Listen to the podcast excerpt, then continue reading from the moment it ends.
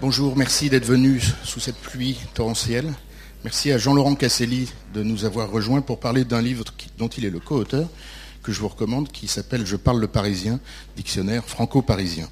Le dictionnaire franco-parisien, aux éditions Parigramme. C'est une réédition. On peut donc supposer que la première édition a bien marché. Ouais, en sorti en 2012, il y a trois ans. Il y a trois ans.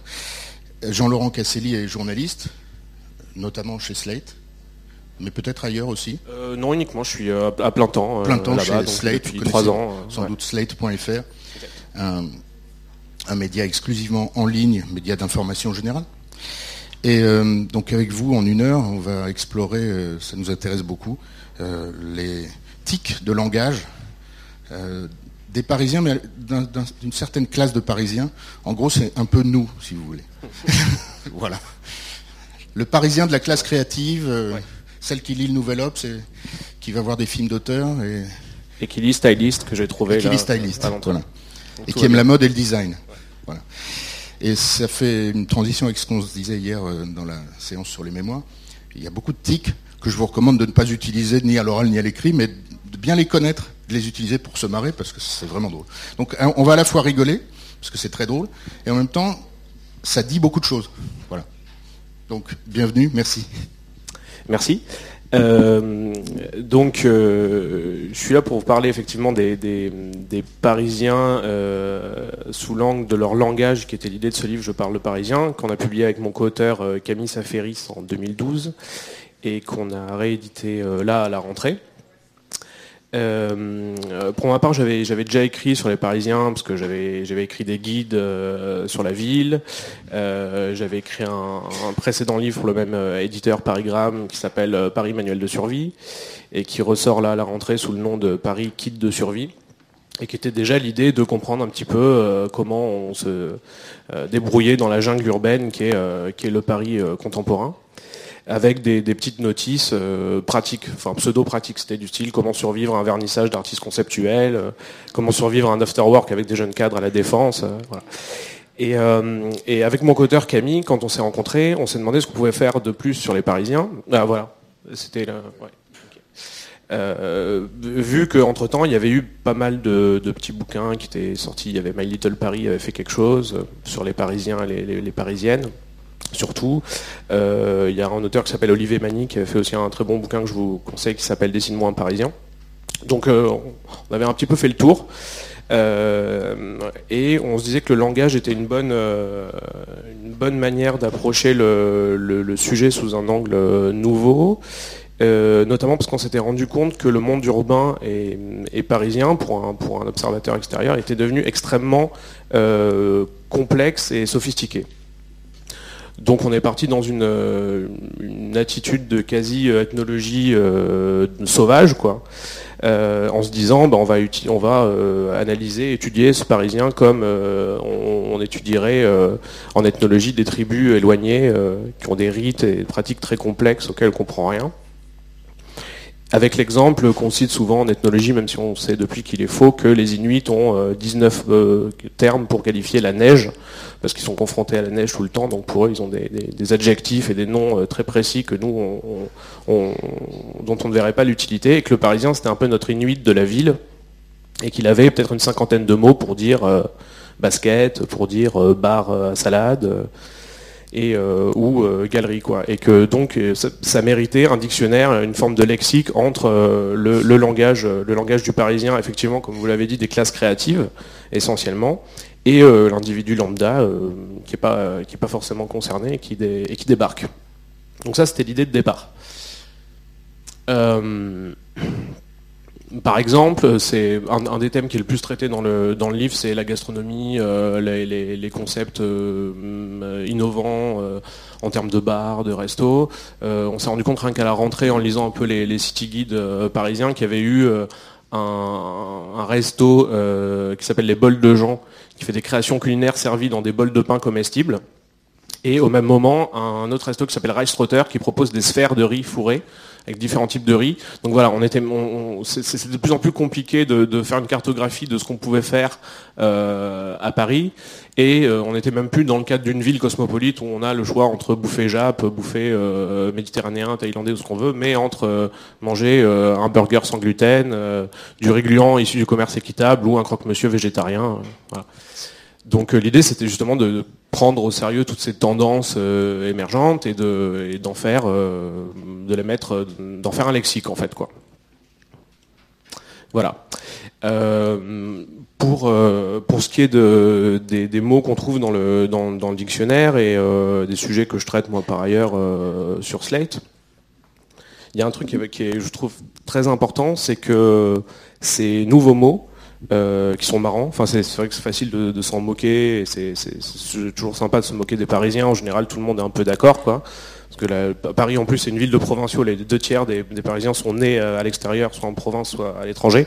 Donc, en général, quand on moque des Parisiens, on a toujours l'impression qu'on se moque du voisin ou de la voisine et qu'on n'est pas concerné. Donc, c'est un sujet euh, assez consensuel.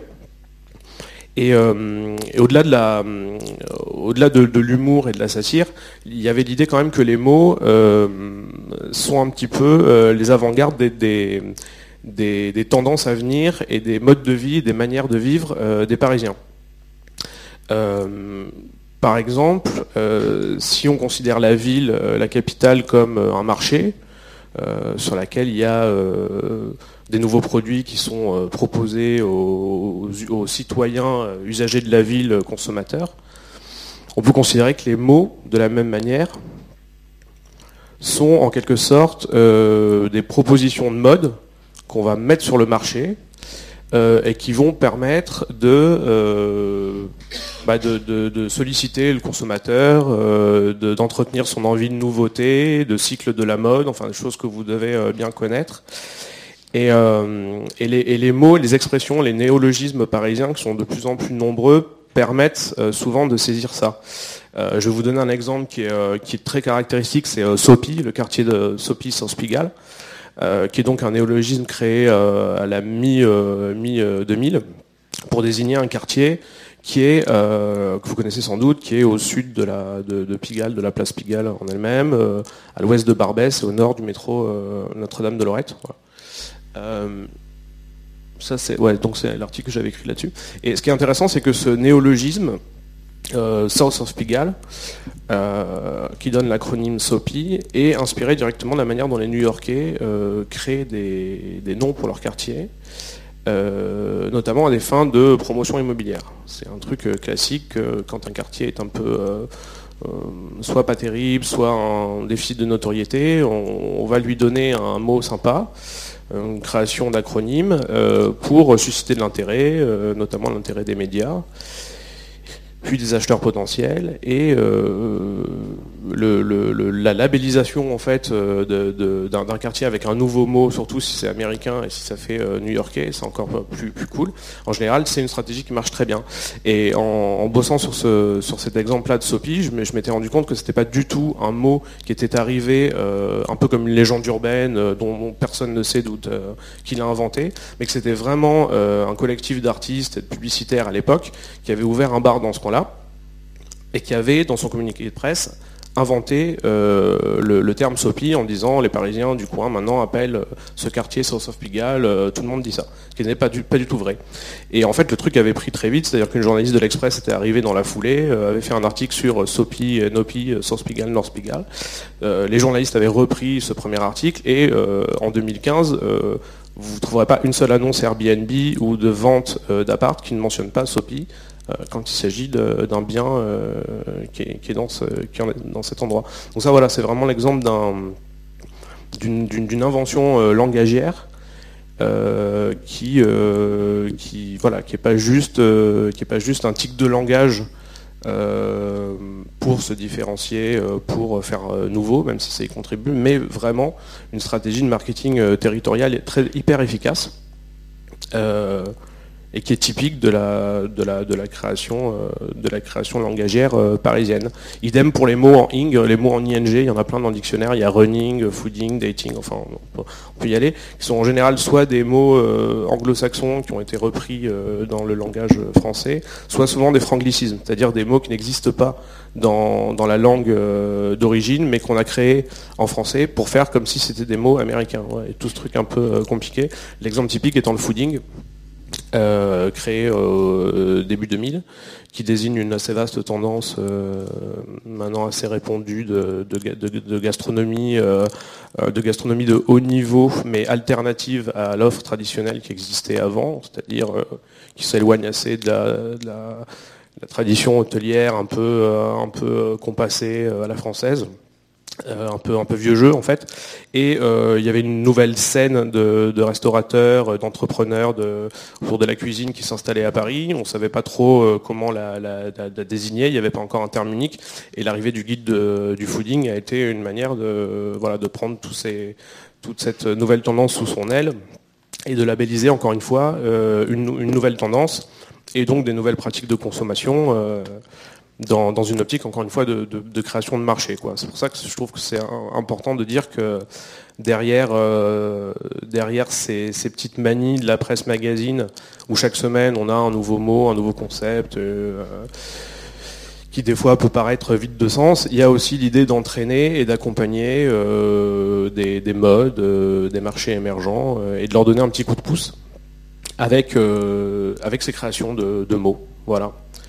Bah, en gros, c'était un petit peu ce que je voulais. Voilà. Juste deux secondes pour vous dire que dans les cinq restaurants hipsters, les top 5 des restaurants hipsters de Paris, il y a le café Pinson qui a été créé par une, diplômée IFM, Agathe O12. Donc je, pense que vraiment on est dans, le, dans le cœur de, de, cible. Si vous voulez, du coup, on, peut faire défiler quelques, quelques mots de votre dictionnaire et puis rebondir sur, sur, tout ça. Euh, si je comprends bien, puis on va commencer par, le, par la question du logement, qui est la question essentielle euh, des Parisiens. Et vous parliez des mots en ing. Il y a un gros demanding sur les mots en ing.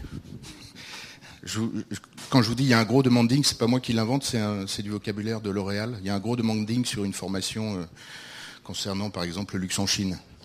Il parle vraiment comme ça. Ici, Maisoning, c'est une entreprise euh, tout corps d'État. Avant, ça s'appelait tout corps d'État. Vous savez, maintenant, si vous...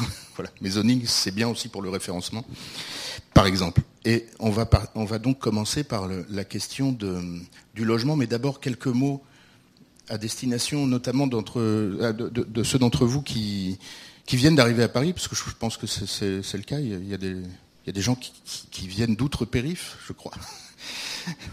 Donc euh, juste pour vous pour partager avec vous quelques mots euh, qui ne sont pas inutiles euh, pour comprendre les, autochtones. L'alu, je trouve que c'est un des meilleurs. C'est l'alu. L'arbeau du nouveau serveur interne, c'est l'alu. Après, c'est vrai qu'il y, a des, c'est plus ou moins précis. C'est-à-dire que l'alu, c'est vrai que c'est un truc vocabulaire urbain qu'on trouvera un petit peu partout, pas forcément parisien, quoi. C'est le c'est l'occasion de dire que c'est plus un, lexique urbain euh, français que, parisien euh, français. Et d'ailleurs, si on se balade dans une métropole française euh, ou étrangère, on aura sans doute plus de mots en commun, notamment à cause de la globalisation, la standardisation un peu des, tendances, que entre peut-être des compatriotes d'un même pays.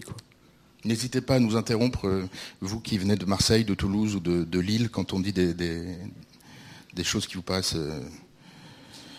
un peu auto-centré. Éphémère. Alors dans notre monde, c'est super important, éphémère. Parce qu'une boutique éphémère, c'est quand même beaucoup mieux qu'une boutique tout court. Un showroom éphémère, évidemment, c'est mieux. Voilà. L'éphémère est un, désormais il y a quelques startups qui se sont montées sur la, location de boutiques éphémères. Donc c'est un secteur qui commence à être euh, à peser au point qu'on peut se demander si à terme il n'y aura pas que des boutiques éphémères tout le temps. Quoi. C'est, une possibilité quoi. d'ici 10 ou 15 ans. Euh, certains quartiers à Paris où ça ressemble déjà à ça. Quoi. Notamment euh, euh, rue du Verbois.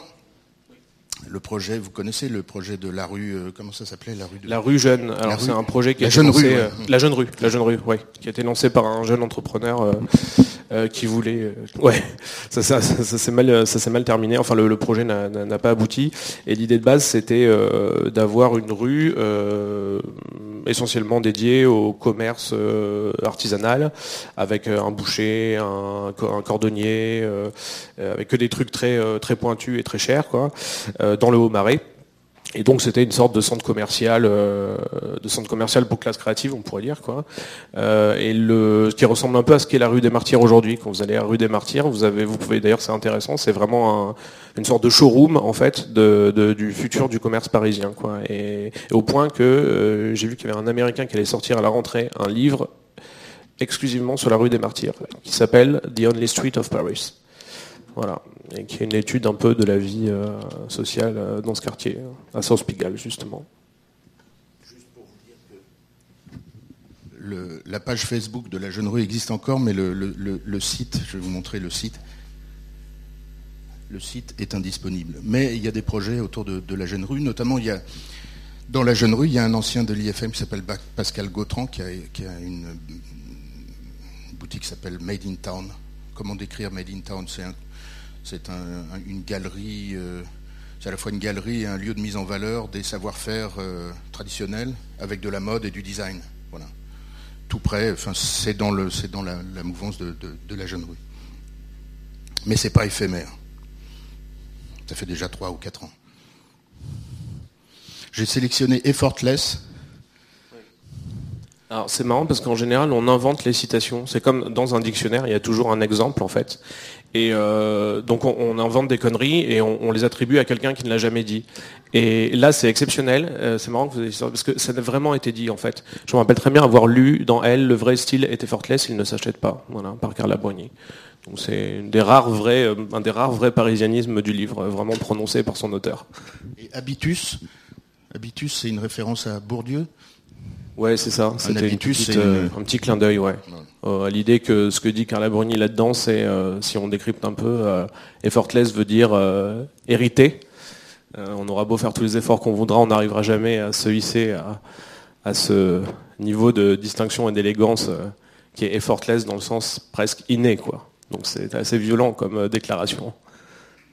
N'hésitez pas à livrer vos témoignages sur l'arrogance parisienne, surtout ceux qui... on, ça, ça me paraît très très important dans la presse de mode. On. Qui est on? On adore, on s'affole pour la nouvelle coupe d'Anne Hathaway.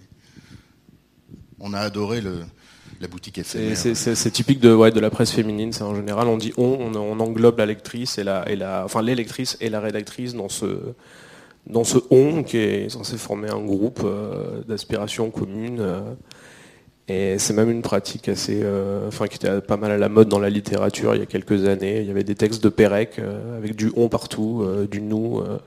voilà. Tu sais quel est l'adverbe le plus utilisé dans la presse de mode?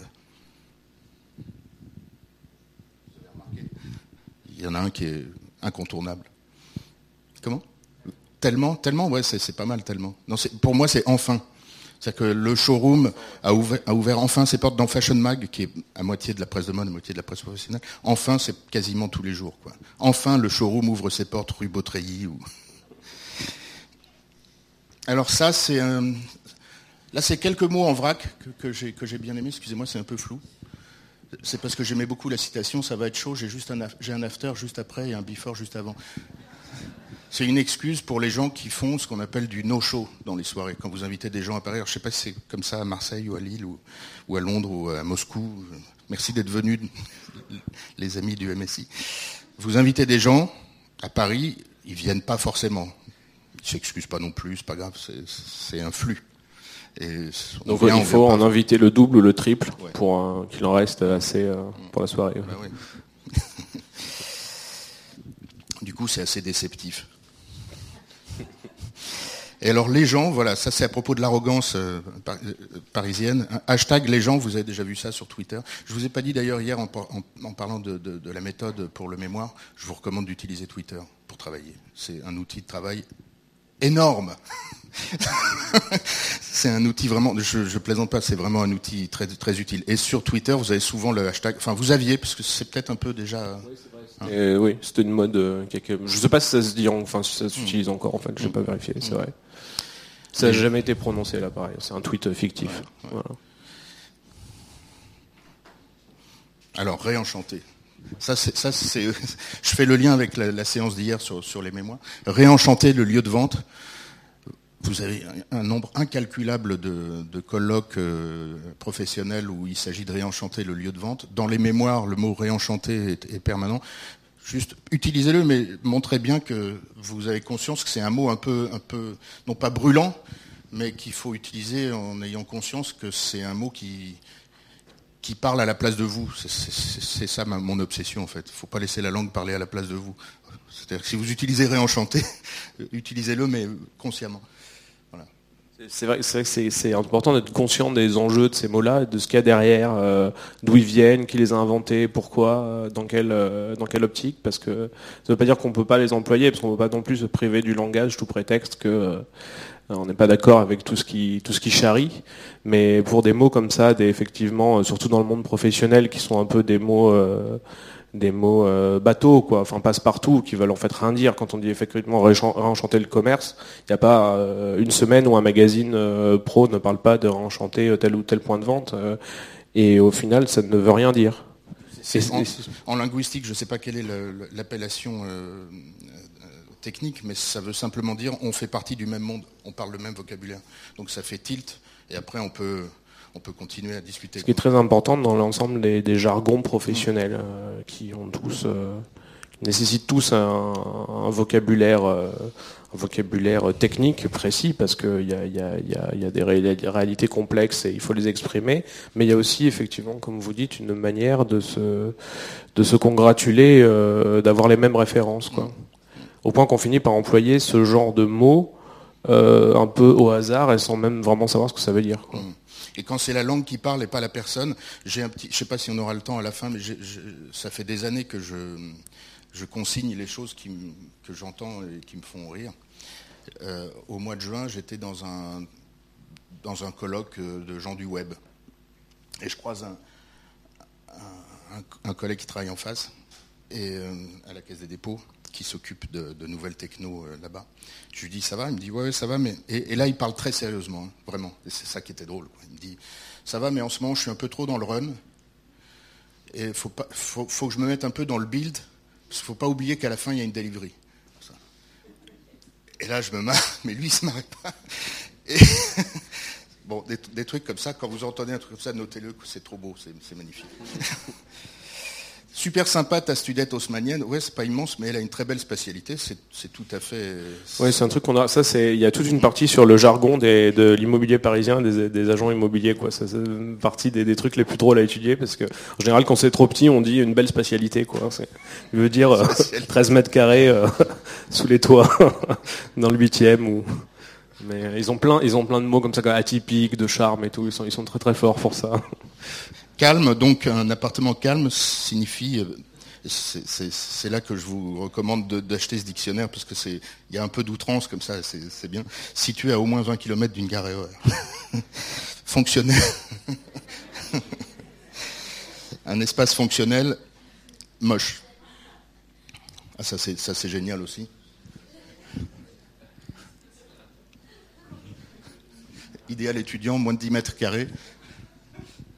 C'est marrant parce que l'immobilier, le, quartier où vous vivez euh, à, Paris euh, désigne de plus en plus qui vous êtes. Euh, c'est une part de l'identité qui, est très importante.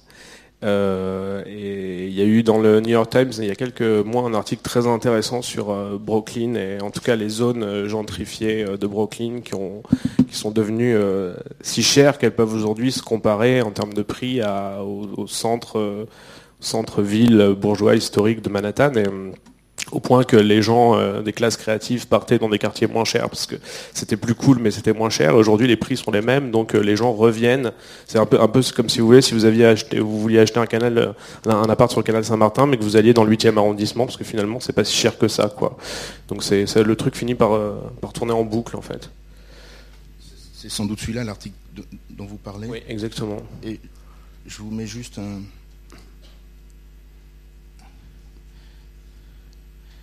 Voilà. Un témoignage d'un ancien attaché de presse de Dior, homme, et Repossi. dans l'Express. J'ai habité dans le Marais pendant cinq ans, mais avec le temps, les chaînes de mode ont phagocyté la vie de quartier. Je me suis aperçu que je croisais sans cesse les mêmes personnes. Explique David Giroir, consultant, ancien attaché de presse de Dior. J'ai donc fini par le quitter pour la rue de Beaune, dans le 7e. Le 7e est l'un des rares arrondissements préservés. Pour ce trentenaire, la rive gauche est un refuge contre l'inexorable brooklynisation de Paris. Le style de la rive droite est de plus en plus uniforme, une sorte de statut cool, homogène. Rive gauche, on est en dehors de ces dictates. je suis tout à fait d'accord. La rive gauche, certains lieux de la rive gauche ont gardé un petit côté provincial. Euh, le 15e ou le 12e, euh, qui est difficile de trouver ailleurs, mais ça c'est aussi une question d'âge, je pense. C'est un âge où on aime bien les quartiers euh, qui bougent, euh, quartiers vibrants, et puis un âge où on aime mieux les, quartiers où il y a des petits commerces de bouche, des petits casinos qui ouvrent jusqu'à 22h et, où il n'y a pas trop de bruit. En ce moment, il y, a une entrée que je n'ai pas mise là, mais sur le petit arabe du coin, l'épicerie ouverte jusqu'à 2h du matin souvent. Elles sont en train de mourir parce que les Daily Monop et autres, et autres grandes chaînes de distribution ont adapté leur offre aux, classes créatives avec des, des, petits supermarchés, des mini supermarchés, des mini supérettes ouvertes très tard et, et, designées. Euh. Ouais, ouais, et puis qui, ont un design euh, qui, leur ressemble, mais aussi qui, ont des, qui proposent des produits en fait qui ont des références euh, qui sont celles qu'on va vouloir consommer le reste de la journée. Et c'est vrai que le, pauvre arabe du coin, euh, il avec ça. En il a de la sauce tomate, euh, la vieille sauce, bolognaise, je sais plus panzani ou quoi, enfin des trucs un peu, un peu, un peu classiques quoi. Et, on voit que même pour du dépannage, des produits dont on a besoin le soir au dernier moment, il y a une offre qui s'est créée, qui est complètement agencée pour pour ce public-là. Et j'ai un ami qui est à Londres qui me parlait hier de Whole Foods, euh, qui est, la chaîne euh, londonienne euh, bio dans laquelle il y a toutes sortes de produits, des chips au quinoa et tout. Il y a une cafette, c'est une sorte de paradis créatif de consommation. Alors on, va, on va y revenir tout à l'heure avec quelques chiffres intéressants sur la montée des classes créatives dans, dans toutes les villes, du moins occidentales. Mais en passant, le vocabulaire de la ville de Paris est intéressant. C'est-à-dire que là, voilà, je cite, l'espace mixte partagé de la nouvelle médiathèque du 18e arrondissement est un projet emblématique de la volonté de la municipalité de renforcer le vivre ensemble entre tous les Parisiens. Et ça, en fait, tout ça, c'est pas des canulars, c'est vraiment la, langue euh, de la com de Paris, quoi. Et il y a souvent des choses qui sont étonnantes. Il y a des choses qui. Alors pourquoi ça ressemble à du vocabulaire de la langue un peu euh, technocratique et euh, déshumanisé? Parce qu'ils sont très embêtés, parce que la ville bourgeoise à un point euh, historiquement inédit. Euh, tout le monde euh, le sait, enfin les gens qui ont, fait des recherches, qui ont écrit là-dessus le savent et ils le savent très bien. ça la fout mal d'avoir effectivement un projet municipal qui s'adresse à des privilégiés. Et du coup, ben, il y a tout un vocabulaire détourné, sympathique, matiné de, références écolo, pistes cyclables.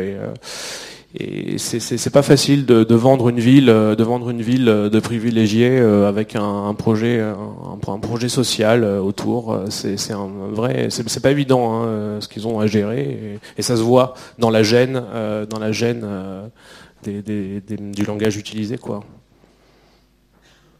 Alors, en, en passant, c'est une petite parenthèse sur l'agriculture urbaine. Si vous n'avez pas un potager de poche avant 50 ans, vous avez sans doute raté votre vie. Donc euh, un potager de poche, petite installation croquignolette, permettant de disposer sur un balcon de quoi faire pousser 10 fraises et 3 tomates par an. Ce que j'ai entendu ce week-end, c'est, je le savais, mais je ne savais pas que ça touchait mes amis, c'est acheter une poule. Acheter une poule, la mettre sur votre balcon, vous avez des œufs frais, ça pue un peu, mais il faut bien s'en occuper, c'est sur le balcon, donc voilà. Et à la fin, on mange la poule. C'est l'utopie du village, ouais, du village urbain. Le village urbain. Cela dit, l'agriculture urbaine, c'est un vrai truc. Enfin, c'est plus qu'une tendance, c'est un, un, phénomène économique dans, toutes les grandes villes. Donc un espace végétalisé, c'est un jardin, espace vert, mur, mur végétal, végétalisé comme au Quai Branly, ou simple bac à fleurs implanté sur le territoire de la capitale. Voilà. Parcours piétonnisé, évidemment, dans, des espaces végétalisés. Tout à fait. Ouais, c'est vraiment tout, tout, tout, ce chapitre parle en fait de cette utopie euh, d'avoir la. Avant, on disait la campagne, euh, la ville à la campagne. Je sais plus. Maintenant, c'est la campagne à la ville. Enfin, d'avoir un, d'avoir une ville village, quoi. C'est-à-dire une, une, une, ville globalisée, mondialisée, avec euh, avec un aéroport qui vous emmène un peu partout dans le monde, une ville qui croise plein de cultures, qui est ouverte à l'extérieur, mais en même temps avec le confort d'une vie villageoise, on aurait des commerces de proximité, euh, des amis et des, connaissances euh, qui habitent à côté, un peu comme dans, les, bah, dans la vie de village, quoi, ce qui n'existait plus en ville pendant très longtemps. C'est pour ça que les gens étaient malheureux en ville, en France, qui voulaient tous se barrer pour, euh, pour ouvrir des chambres d'hôtes à la campagne. Et une nouvelle génération qui été encore plus intelligente, qui a compris qu'il fallait ouvrir des trucs villageois en ville. Quoi. Donc ils, sont, ils recréent effectivement l'agriculture urbaine avec des boutiques de proximité, avec aussi le renouveau de l'artisanat. On parlait de la rue jeune, de la jeune rue tout à l'heure. Tout un mouvement qui, consiste à faire, euh, euh, villageoisiser un petit peu le, mode de vie, euh, le mode de vie urbain. Voilà. J'en profite pour vous demander si vous connaissez le miel béton, sachant que l'apiculture urbaine est aussi un, développement très fort sur les toits des grandes institutions du type Grand Palais ou même Libération, le journal et, plein de d'autres endroits, vous avez du miel. Et c'est pas seulement une mode. Bon, c'est vrai que c'est une mode. Il se trouve que le miel est bon. Vous savez pourquoi? Vous savez? Moins de pesticides en, ville qu'à la campagne. Et donc euh, le miel béton, c'est un des miels euh, emblématiques de, la ville. Évidemment, il y a beaucoup de com, mais derrière la com, il y a des choses. Voilà, Et on voit qu'il est vendu à Art Hazard, très bon euh, bookstore parisien et à la Bellevilloise. Ouais, Pas, pas chez OFR, bizarrement. On continue dans le dans l'urbanisme et le,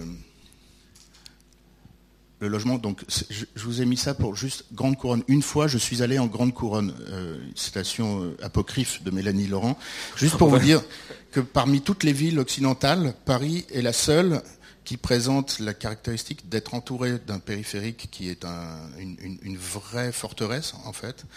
Et c'est un gros problème. C'est-à-dire que le projet du Grand Paris euh, essaye de débloquer un peu tout ça, mais il y a vraiment intramuros et en dehors. Si vous êtes en dehors, même s'il y a une station de métro, vous n'êtes pas parisien.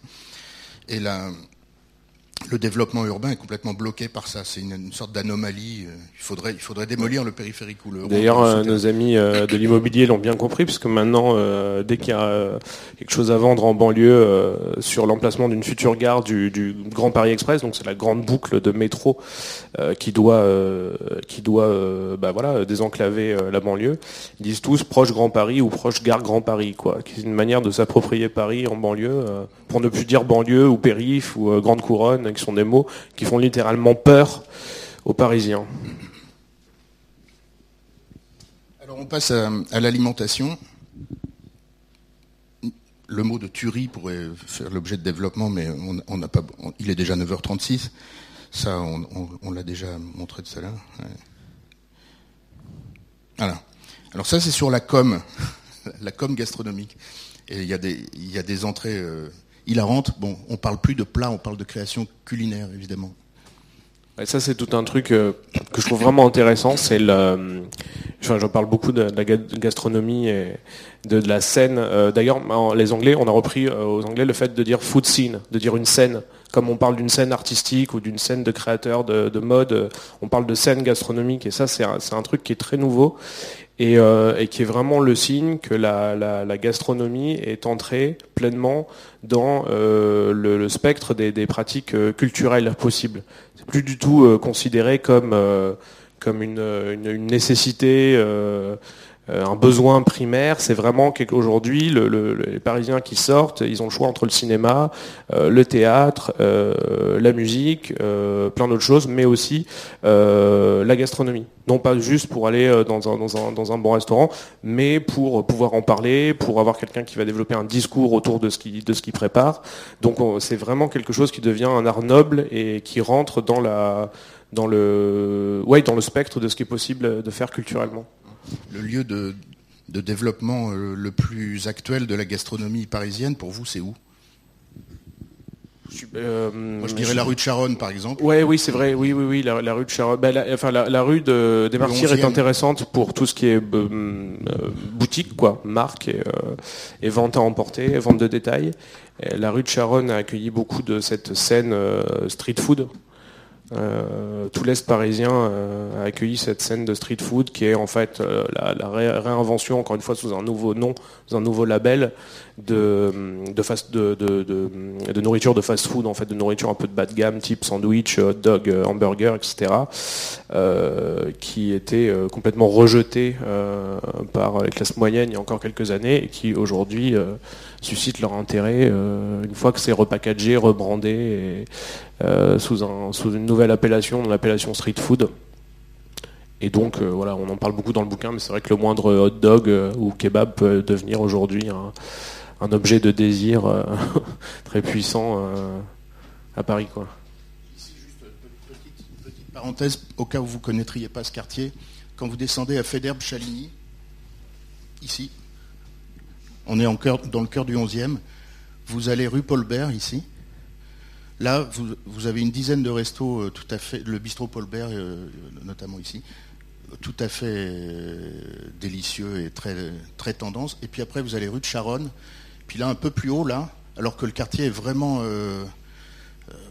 pas, pas central, vous avez le Septime. Je ne sais pas si vous connaissez le Septime, ce qui ne paye pas de mine quand on passe dans la rue de Charonne, qui est encore une rue un peu. C'est là, c'est le Septime. Et le Septime, c'est un des meilleurs restaurants du monde, d'après les classements euh, des magazines. Et quand on passe devant, on, se rend compte de rien. Ça coûte très cher, il faut réserver six mois à l'avance. Beyoncé et Jay-Z sont venus dîner là, etc. Et quand vous remontez plus haut, c'est ça qui est étonnant dans la vie d'une ville, en fait, on ne sait pas très bien comment ça se passe. Quand vous remontez la rue de Charonne, là, qui est encore vraiment une rue, euh, c'est pas du tout Oberkampf, hein, il y, a, vraiment des, vieilles merceries, des, kebabs un peu pourris et, tout. Vous remontez rue de Bagnolet là et vous savez ce qu'il y a ici. La flèche d'or là, là, et puis en face de la flèche d'or, il y a le Mama Shelter. Vous connaissez le Mama Shelter. Et le Mama Shelter, c'est une énigme absolue créée par euh, euh, comment il s'appelle euh, Non, non. Trigano. Oui, Trigano, mais Cyril Aouizerat, qui, qui, avait créé le le Mob ici, qui vient de fermer, mais qui est une espèce de génie marketing entre Paris et New York, où il a, inventé un hôtel euh, designé par Stark dans un quartier complètement improbable près du Père Lachaise. Et en fait, tous les gens, tous les acheteurs du monde, pendant la Fashion Week, se sont mis à aller là, enfin tous, beaucoup, parce que c'est à l'écart, parce qu'on est tranquille, parce qu'on est entre soi, etc. Donc c'est une espèce de, coup de génie marketing. Après, on se dit que dans dix ans, ce quartier va être... Euh, va prendre, ça a déjà beaucoup augmenté, mais c'est drôle d'ailleurs parce que quand on remonte la rue de Charonne qui devient rue de Bagnolet, on voit la gentrification qui progresse d'année en année, 5 mètres par 5 mètres. D'ailleurs, c'est intéressant cet exemple du Mama Shelter. Il y a souvent des, aventuriers, des pionniers en fait de cette gentrification. Il y a l'excellent bouquin de Anne Clerval qui a quelques années qui écrit un livre qui s'appelle Paris sans le peuple, qui décrit très bien ça. Et à un moment, elle parle justement de post-avancée de gentrification, quoi, un petit peu comme dans, une, conquête militaire. C'est-à-dire qu'il y a des, quelques, quelques aventuriers qui, qui, euh, vont, qui vont placer euh, un drapeau en fait. Euh, typiquement Mama Shelter ici euh, ou euh, récemment la brasserie Barbès, euh, dont on a énormément parlé, quartier populaire, immigré du nord de Paris, dans le 18e. là où il y, a, il y avait, il y a toujours une activité importante de vendeurs de cigarettes à la sauvette et qui a implanté une, très, belle, une très belle brasserie sur trois étages par des, des, entrepreneurs bistrotiers qui ne sont pas à leur première affaire, qui ont déjà fait le Mansart, le Sans Souci, enfin pas mal de, de bars et restaurants qui ont contribué aussi au renouveau du, du, nord, nord-est parisien. Et, et, le Mama Shelter, c'est typique de ça. C'est-à-dire qu'il y a, il faut pas oublier le, encore une fois l'importance de quelques influenceurs. C'est quand même qui peuvent, qui peuvent décider de de se mettre là, euh, de faire venir la presse, de faire venir euh, euh, les gens qui ont pas mal de relais et, ben, modifier la physionomie d'un quartier, quoi, en fait. On continue sur la, gastronomie et la com, en fait. C'est-à-dire que une baguette, c'est rien, mais une tradition de chez Julien, c'est beaucoup, etc. ça, vous le voyez tous les jours, mais c'est très, très, très drôle. Pareil pour les fleurs, chez les fleuristes vous avez plus, plus de roses, vous avez des roses de d'Abyssinie ou des choses comme ça. La crème balsamique de Modène, quatre feuilles, bon, c'est mieux que le vinaigre. Bon, ce tiramisu est énorme. Alors j'aime bien votre entrée sur le burger parce qu'il ne faut pas confondre le burger et l'hamburger. Parce que le burger c'est un sandwich arrondi à pasta de tomates, d'oignons et de steak La différence en fait c'est qu'il est vendu 15 euros. Mais je vous signale que vos business models à vous qui allez peut-être créer des entreprises, c'est un peu ça. Hein. C'est beaucoup, beaucoup, beaucoup de com. Les pâtes alphabet, je les mises euh, parce que ça parle de la mode. les pâtes alimentaires dont les enfants raffolent et qui leur permet d'écrire leurs premiers mots, maman, papa, bon point, Gucci, image, Sandro. a, y on a toute une partie aussi sur les, enfants parisiens, les kids. Ça aussi c'est un mot génial parce que les, magazines de mode créés à la petite enfance et tout, euh, qui ont inventé les kids, quoi, qui évidemment encore une fois un mot anglais. Euh, et euh, le, le kid, ça n'existait pas, quoi. Il y a dix ans, euh, il y avait des enfants, il y avait les adolescents, les adultes, les jeunes, mais il n'y avait pas les kids et euh, les kids quoi. Et les kids, on sait pas trop ce que c'est en fait. En termes d'âge, c'est quoi 5 10 ans euh, ou 6 12 ans, un truc comme ça. Et ce qui est intéressant, c'est qu'avec un nouveau mot, euh, on crée aussi un nouveau marché quoi. C'est-à-dire on n'aurait pas pensé à accessoiriser ou à customiser un enfant quoi, ça, serait un peu bizarre, mais un kid tout de suite ça on, le sent plus quoi. Il y, a, quelque chose de marketing derrière tout ça qui est, qui est intéressant quoi. On, va y revenir parce que j'ai sélectionné des entrées euh, kids justement. Mais en, attendant, le café, ça j'adore. Le café macchiato, le café macchiato frappuccino, donc euh, chez Starbucks, il faut bien bien comprendre les différences parce que le macchiato frappuccino, c'est un, froid frappé avec du café qui rappelle le café latte mais avec un peu moins de lait, dans lequel on aurait ajouté une pointe de crème comme dans l'expresso con pana ou comme l'ancienne recette du mocha bianco frappuccino latte. C'est un peu, à peine exagéré. C'est à peine, exagéré, mais c'est hyper drôle. Et en fait, ça, ça parle d'une chose qui, que vous connaissez peut-être, qui est ceci. Vous connaissez cette, ce concept? L'économie flat white. En fait, le café est un peu le symbole de, de la classe créative urbaine aujourd'hui. Le café euh, à la Starbucks, quoi.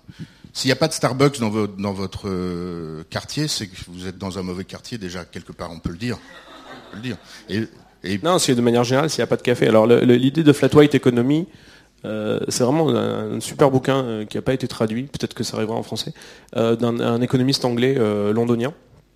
et en fait, il, réside, enfin, il travaille dans, dans l'East London, là où il y a le quartier de Silicon Roundabout, qui est devenu la petite Silicon Valley londonienne.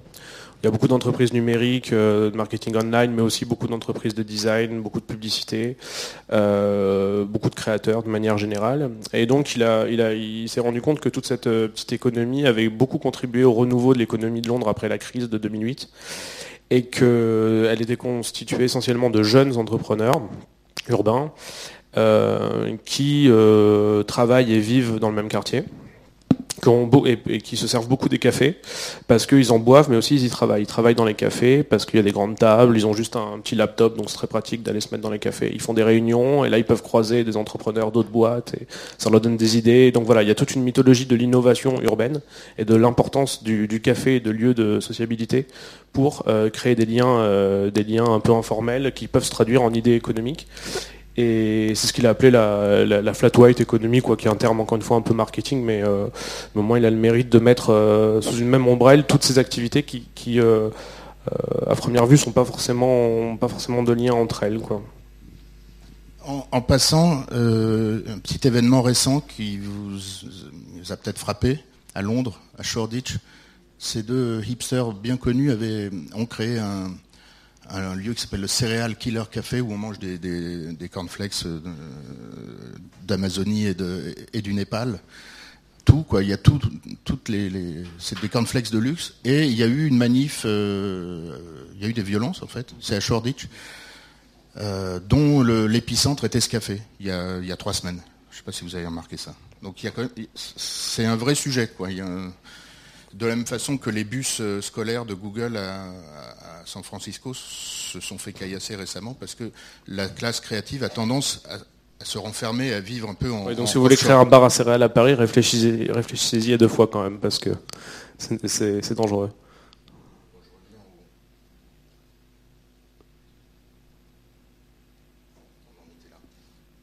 Bon après, on, passe au, chapitre euh, travail. Ça, vous voyez ça sur LinkedIn souvent? Euh, je suis à l'écoute du marché. je cherche de nouveaux défis à relever. Ça veut dire évidemment je cherche du boulot. bon, ça, vous allez connaître ça pendant seulement six mois. Collaborateur à 400 euros par mois, la vie du stagiaire. Sachez utiliser des mots comme process. Hein. Il va falloir reprogrammer les process de validation interne, c'est important.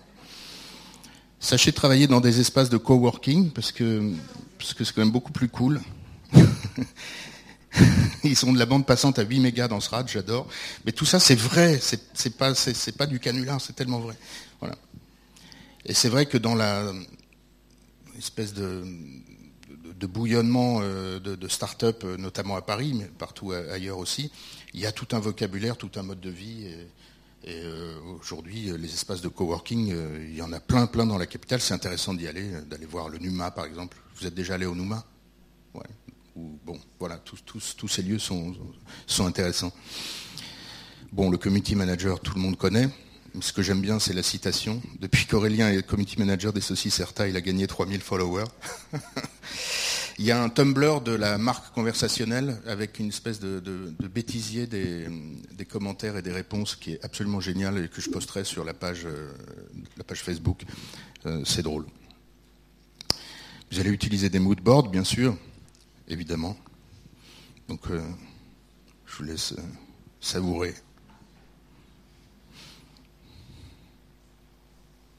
Là aussi, c'est la citation qui me plaît sur la net économie. Et si on créait une appli pour géolocaliser les kebabs et crowdsourcer les avis sur la sauce ninja Alors, à propos de. c'est pas très gentil, ça c'est mon. Les journalistes et les photographes en général, c'est difficile. c'est pas très sympa, jamais. Paolo Roversi est venu euh, en mai parler aux étudiants euh, de l'IFM et euh, je vous recommande le podcast parce qu'il parle de ça, il parle de, la technique et d'Instagram. il n'est pas contre Instagram, mais il y a quand même de la technique à, à avoir. Bon, redispatcher la supply chain en externe, ok.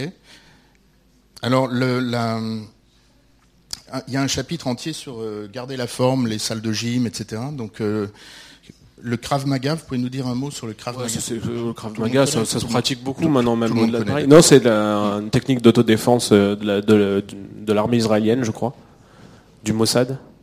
c'est ça. technique d'autodéfense qui, qui, cartonne depuis des années. Mais le, Pilates euh, dans un genre beaucoup Pilate, ouais, bah, Pilate, c'est le premier. Alors, il y en a plein maintenant, mais Pilate, c'est le. Pilates, comme, comme Sarkozy disait Barthès, Roland Ah oui, Pilates, je sais pas. Je crois qu'on dit Pilate, je sais pas. Mais euh, non, non, le Pilate, c'est c'est un, un des premiers, euh, une des premières routines de gym à avoir été privatisée et copyrightée. ce qui fait que dans n'importe quelle salle de gym aujourd'hui, si vous voulez faire du Pilate, faut payer un, il faut donner une payer une redevance en fait. Mm créateur et c'est un truc qui est qui s'est euh, vraiment généralisé dans les salles de sport euh, urbaines c'est euh, en fait chaque cours est une marque déposée en fait. Donc vous voulez faire de, la zumba du machin du truc l'urban training à chaque fois il y a un petit trademark. Et, et, donc le sport de plus en plus a tendance à être copyrighté en tout cas c'est ça un peu comme ce qu'on a vu avec le running avec la vague du running où des marques ont commencé à lancer leurs propres leurs propres événements urbains leurs propres courses leurs propres défis, leurs propres challenges, notamment Adidas qui fait depuis deux ans un, Boost Battle Run, qui est un championnat euh, entre quartiers parisiens. Euh, qui est très intelligent, qui est très bien fait parce que les gens s'approprient en fait l'identité de leur quartier, créent des sortes de blasons à l'image du quartier et vont s'entraîner euh, plusieurs semaines entre eux et à la fin de l'année se disputer, s'affronter dans le cadre d'un championnat urbain et le, sport euh, à, Paris, enfin le sport urbain, effectivement, de plus en plus proche des marques. Et, euh, le marketing y joue un rôle prépondérant. Là où il y a du vocabulaire, en fait, c'est là que, les choses grouillent. Le, langage crée du, du, réel et le réel crée du langage. Exactement. Ça, c'est sur l'arrogance parisienne. Donc, euh, ce qui est mainstream, c'est nul. Donc euh, les provinces obscures, terreuses et alcoolisées du reste du pays, euh, on n'a pas envie d'y aller. On préfère aller au cinéma pour voir un film, un rock par exemple, film d'auteur, iranien, coréen ou d'Asie centrale. Bon, à la limite américain, mais seulement s'il est indie, s'il a été, euh, si l'affiche est jaune et qu'il a, été couronné à Sundance. Ça, j'ai adoré ça. Woody Allen, j'ai préféré l'avant-dernier. Voilà. Les kids. Tout à l'heure, je vous emmène à l'expo sur les déchets recyclés, au 104, trop swag, dans Parimo me disent que c'est génial. Donc on, va à l'expo et on met les enfants dans un atelier, faire son pain, danser comme à Bollywood, peindre avec ses doigts de pied, etc. Mon fils a fait un atelier toc-toc au Palais de Tokyo. Il a créé une œuvre ultra design qui prouve qu'il est super doué.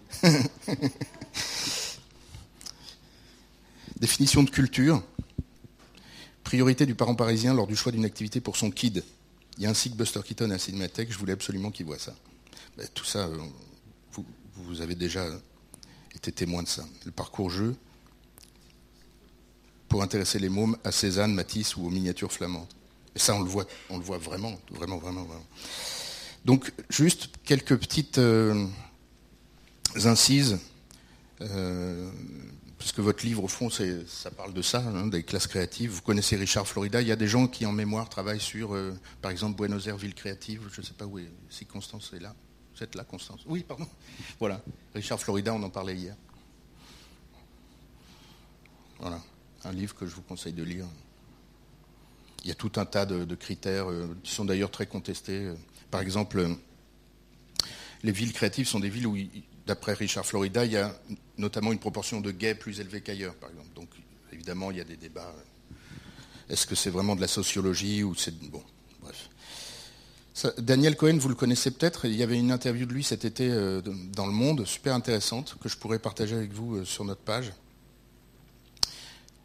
La créativité a remplacé l'autorité comme principe productif. C'est assez, assez, profond comme, euh, comme diagnostic. Euh, je pense que c'est vrai. Enfin, on le vit ici, euh, on est aux premières loges pour le voir. il y a aussi une différence entre créateur et créatif. C'est vrai qu'aujourd'hui tout est créatif et tout est, tout est relié à la créativité dans toutes les, sphères du business. Hein. Je veux dire, dans la finance, les mecs vont vous dire qu'ils sont des créatifs, hein, parce qu'ils innovent, ils font des produits financiers créatifs. Voilà, donc euh, c'est intéressant. Vous, pour le coup, vous êtes vraiment euh, proche de domaine de créateur et de création et, d'art. Et, c'est bien aussi de, se rappeler que c'est pas exactement la même chose. quoi. Parce que le, créatif, et c'est ce qu'on a reproché à Richard Florida, euh, il avait tendance à mettre dans les classes créatives un peu tout et n'importe quoi. C'est-à-dire, il commençait par les artistes qui sont le corps créatif classe, donc vraiment le cœur de la catégorie, puis il l'étendait au cadre supérieur des entreprises dans des domaines des industries culturelles, euh, cinéma, publicité, etc. Euh, et il l'étendait encore dans une troisième phase à l'ensemble des cadres d'entreprise. Quoi. Donc finalement, euh, classe créative, bon, tout le monde ici chez Natixis en face, c'est des classes créatives, j'imagine, pour Florida. Donc c'est une définition assez large. quoi. Vous serez dans votre génération euh, amené à enfin vous n'allez pas faire carrière, je pense. Vous allez avoir plusieurs boulots, vous allez être des slashers, comme on dit. Et vous aurez des phases où vous serez sans doute freelance. Il y a des chiffres intéressants, ça c'est Londres. Regardez la, courbe des employés du secteur public et des auto-entrepreneurs entre 2010 et 2020. Vous voyez? Ça, c'est New York, regardez.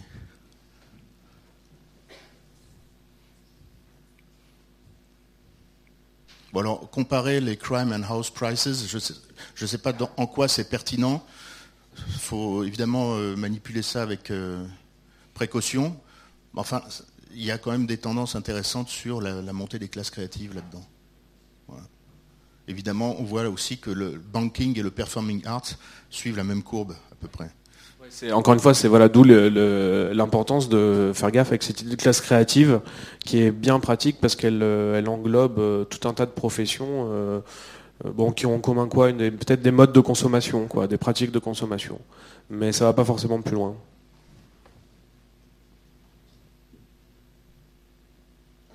Un autre livre sur l'économie hipster, dont l'auteur est c'est un, un site, Priceonomics, c'est un site internet américain qui fait des, de la prospective économique.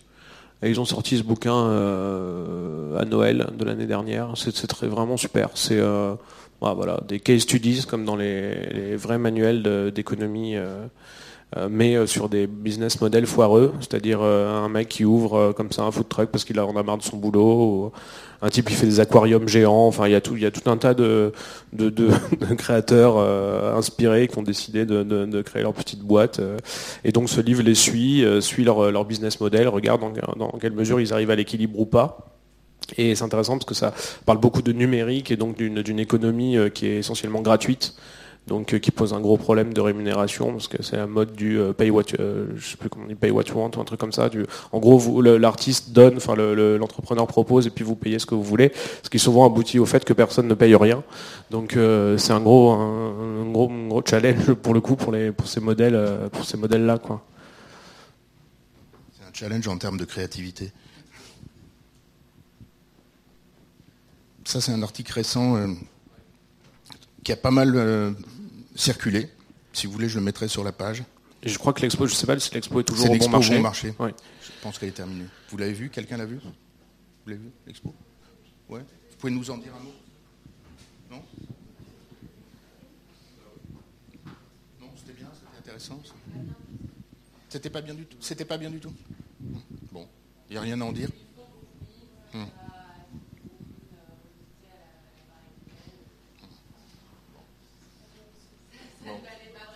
Ça valait pas le coup. Ok. C'est marrant parce qu'il y a du à Brooklyn du parisien à la sauce euh, brooklynienne, donc c'est un truc qui hmm. tourne en rond. Ouais, ça tourne en rond, oui. Hmm. Un autre article qui a pas mal circulé, euh, ça date de 2013, c'était dans le New York Times. Thomas Chatterton Williams, il est correspondant, il, vit à Paris, je crois. Il vit en plein Sauce Pigalle, justement, je crois, euh, dans le 9e, rue des Martyrs, dans ce coin-là. Disons que effectivement, euh, finit par ressembler à n'importe quelle euh, ville brooklynisée ou quartier brooklynisé et que ça n'a plus aucun intérêt de boire le même café au lait partout. Pantin, c'est le nouveau Brooklyn, ça c'est vrai. Pantin, c'est le nouveau. ça ne vous a pas échappé que Pantin était, était un lieu euh, complètement beaucoup, beaucoup d'entreprises de mode d'ailleurs, beaucoup d'ateliers aussi. il, se passe énormément de choses à Pantin. Donc ça, c'est sur le, dialogue Paris-New York. Bon, carrément est un adverbe parisien utile. Vous connaissez euh, ce travail graphique? Vous l'avez vu? Vous connaissez ce bouquin? Voilà. Et il est 10 heures pile. Est-ce que vous avez des choses à dire? J'en suis sûr. Anne-Sophie vous avez vécu à New York Non? Non? Non, mais je connais très bien New York parce que mon père y habite. Mais pourquoi? Est-ce que vous c'est deux villes.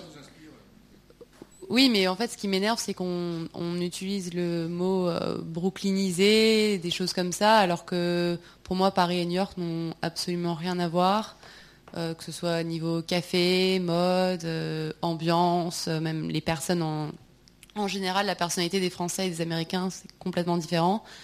Et, donc, euh, vaut mieux rester, je pense, dans sa personnalité au lieu d'essayer de copier ce qui se passe ailleurs. Je suis d'accord avec vous, sauf sur un point en particulier, qui est euh, la qualité du service. Je me rappelle euh, avoir été sur une terrasse de café à 19h30 un jour rue Poncelet dans le 17e, il y avait des touristes américains, et une des touristes demande un café, et le type lui dit no coffee pendant les happy hours. Et la fille comprenait pas et j'étais obligé d'intervenir, quoi, d'engueuler le serveur, c'est pas possible, quoi. Pas de café pendant les happy hours. Bon. À côté de chez moi, il y, a un, bistrot sur la porte d'Orléans. Il y a, un, petit écriteau sur le sur la vitrine. Euh, pas de café en terrasse après 15h30, des choses comme ça. On va pas se déranger pour un café, un simple café. Venir vous apporter un café après 15h30, c'est quand même trop. Bon. Donc euh, il y a quand même beaucoup de choses à,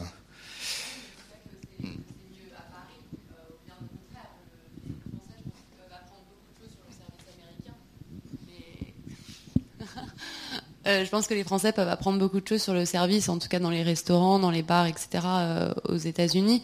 Mais je pense que que ça sert à rien de d'essayer d'importer euh, parce que on n'y arrive pas en fait, on n'arrive pas à copier parce que justement on est français.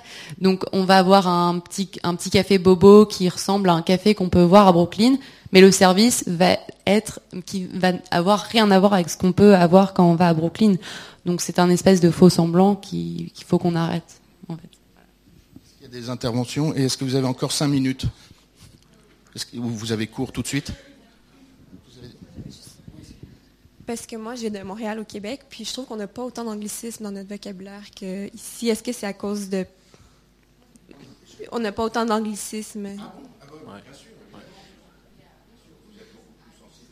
Oui, mais est-ce que c'est à cause de justement cette relation de Paris et New York que vous adoptez autant d'anglicisme bah, C'est vrai que moi j'ai vécu un an à Montréal quand j'étais étudiant et, je, me, rappelle de ça aussi, ça m'avait marqué. C'est vrai que bah, en France, euh, oui, il y a une peut-être à Paris, il y a une moindre, une moindre résistance euh, à la, aux anglicismes. Quoi.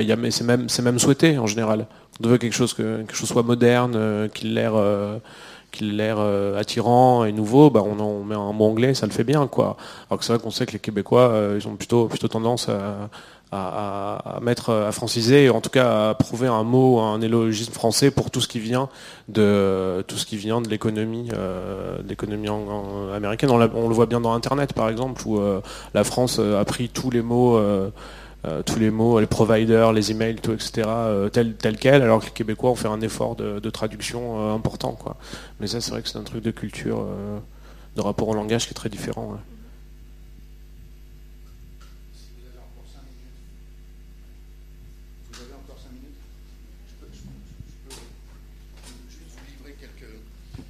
quelques perles de mon. Ça, c'est le blog de Jean-Laurent Casselli Ouais, mais en fait, il, est plus ou moins dormant, quoi. Il est dormant. Enfin, voilà. Bon.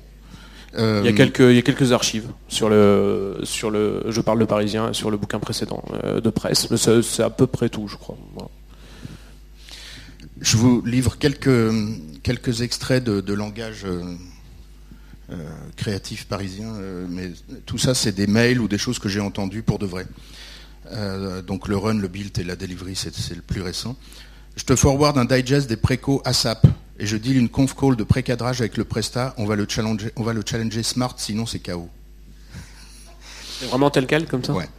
Il s'agit d'obtenir des quick wins pour éviter des irritants sur le long run. Ça, c'est quelqu'un de Business France. Euh, c'est ma fille qui m'a envoyé ça, qui l'a entendu au Brésil. Euh, Amazon est imbattable pour tweaker patiemment les choses, notamment le pricing, et in fine arriver à un modèle économique pertinent. Ils raisonnent très long terme, ils savent investir, investir le temps qu'il faut à améliorer progressivement les choses.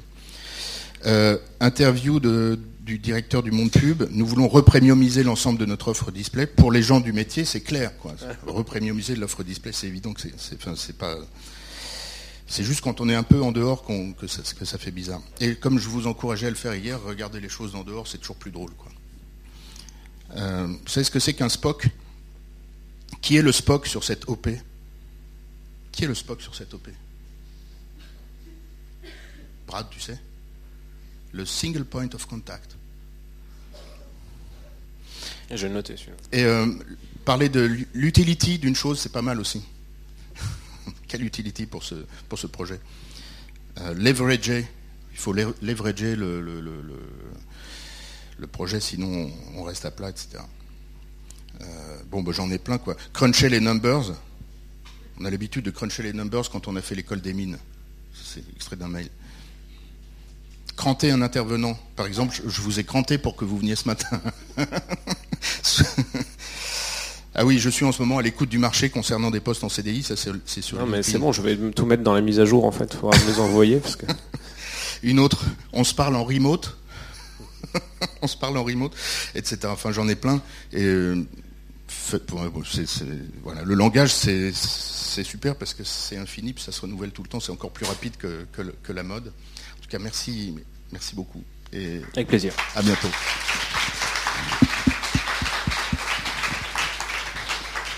La semaine prochaine, je crois que c'est la semaine prochaine, s'il n'y a pas de. C'est la semaine prochaine, on parle de Fashion Mix avec Anne Monjaret, qui est euh, sociologue et ethnologue, et qui euh, dirigeait un numéro de la revue Homme et Migration sur ce, sur ce sujet qui faisait l'objet d'une expo à la Cité de la Mode et de l'Immigration. Bonne journée.